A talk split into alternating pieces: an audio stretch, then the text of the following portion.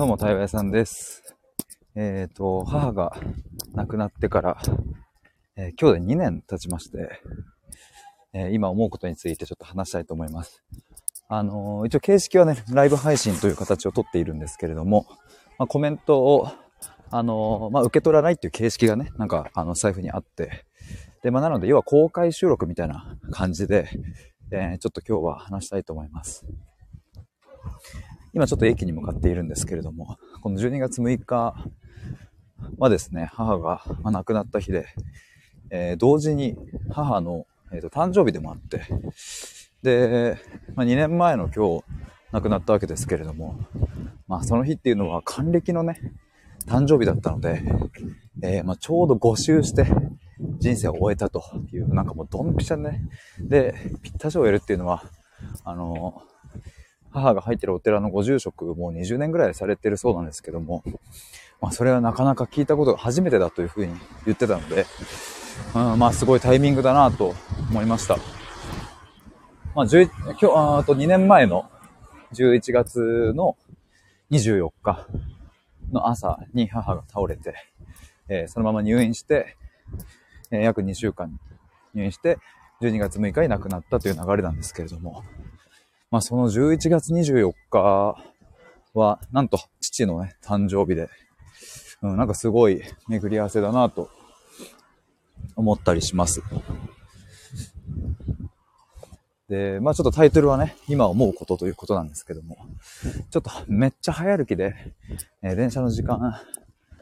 あちょっと頑張って間に合おうとしてるので、ちょっとハーハーしててすいません。あの、そうですね。いや今率直にこう思うことというのは、まず母が、えー、癌にならなければ、あの、僕は今日この活動を、まあ、確実にしてないので、うん、なんかそうだな、母から、まあ最後にいろいろ受け取ったなというふうに思います。まあただもちろんね、その、癌になってから亡くなるまでの期間、まあそ、そして亡くなってから今日までの期間って、えー、なんだろうな。まあ、そんな綺麗なもんじゃないというか、うんまあ、僕はよく母親にね、最後、まあ、本音を、まあ、ぶち切れ大事件をね、母が亡くなる4ヶ月前にして、えー反抗期を迎えて、それで新しい関係性を結べて、えーすごく最後は幸せな、あの、終わり方だったっていうのをよく言っているので、まあ、なので、まあ、そこだけを切り取ればね、まあ、ハッピーエンドで良かったねっていう話ですけれども、まあ、そこに至るまでは本当にいろんなことがあってね、頭を抱える日もたくさんありましたし、うん、なんかそんな綺麗なことじゃないと。しかも、まあ、余命1年と宣告されて、まあ、1年と309日生きられたっていうのは、まあ、もしかするとこれはね、なんか、え奇跡と言われる方の類に入るのかもしれないですけれども、うん、全然奇跡っていう感覚もなくって、うん、なんかまあ家族一丸となって、うん、なんか生きるぞっていうのをね、なんかやりきれたから、だからまあ奇跡というよりは、うん、必然的にその期間生きられたなと思いますし、うん、まあ何より母が生きるっていう希望を、うん、最後まで捨てなかったっていう、と言いつつ、うん、最後倒れて入院してからは、別に生きることに執着せず、もう私は最後一人で死ねるっていう言葉も残して、え旅立っていったので、本当見事な最後だったなと思うんですけど、まあ、ちらっとね、今、家族一丸となってっていう言葉も使いましたけども、まあ、それも、そんなこう、なんでしょうね、綺麗に行くようなもんじゃなかった。うん、一丸となれたのかもしれないですけれども、そこに至るまでの話っていうのは本当にね、まず兄貴がね、あの、連絡つかないっていう状態が僕らの家庭にはあったので、うんそっからだったんですよね、もう。まあちょっと詳しいところは、ちょっとまた話したいですけれども。てか、電車の時間やばいじゃん。ちょっとめっちゃ早歩き。まあでもね、その、一本前のライブ配信でも、えー話したんですけど、あ、YouTube100 人行きましたっていう、あ、おかげさまでありがとうございます。あの、そのライブ配信でも話したんですけど、うん、母親が余命宣告をされた2020年2月1日っていうのは、僕はまだサラリーマンをしていて、あなんか、あの、普通にくすぶり倒してたんですよね。まあ、会社はとってもいい会社でね、なんか人間関係にこう、困るってことは、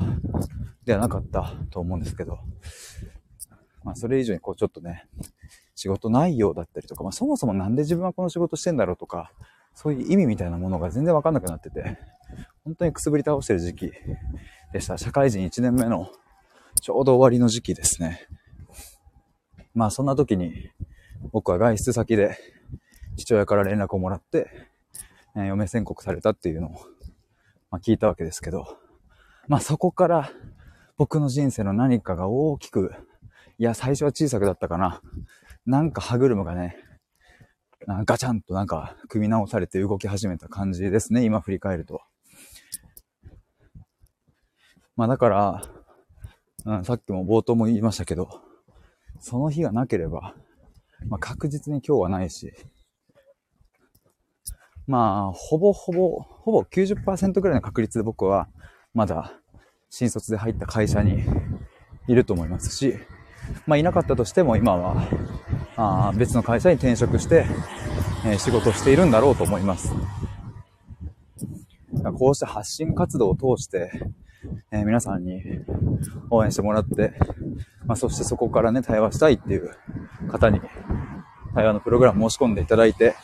まあ、それがまさか仕事になっているなんていうのは、あまあ、全く想像もしてなかったので、だから、まあ、改めて今日、命日に思うことっていうのは、あ本当つくづく僕は、あの、運が良かったなと思うし、いい思いをたくさんさせてもらったな、もらえてるな、だし、新しい発見をたくさん、まあ、家族からもらったなと思いますね。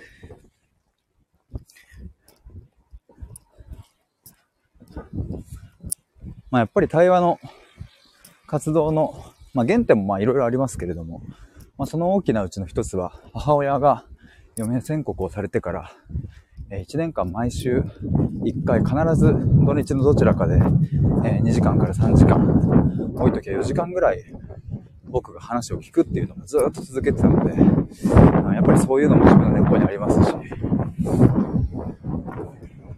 まああれもね、一つ、なんでしょうね、僕の対話っていう文脈においてすごく大きな経験だったし、学びもたくさんありましたね。まあちょっと詳しく話したいところですけれども、そろそろ電車が近づいてきたので、終わりにしたいと思いますが、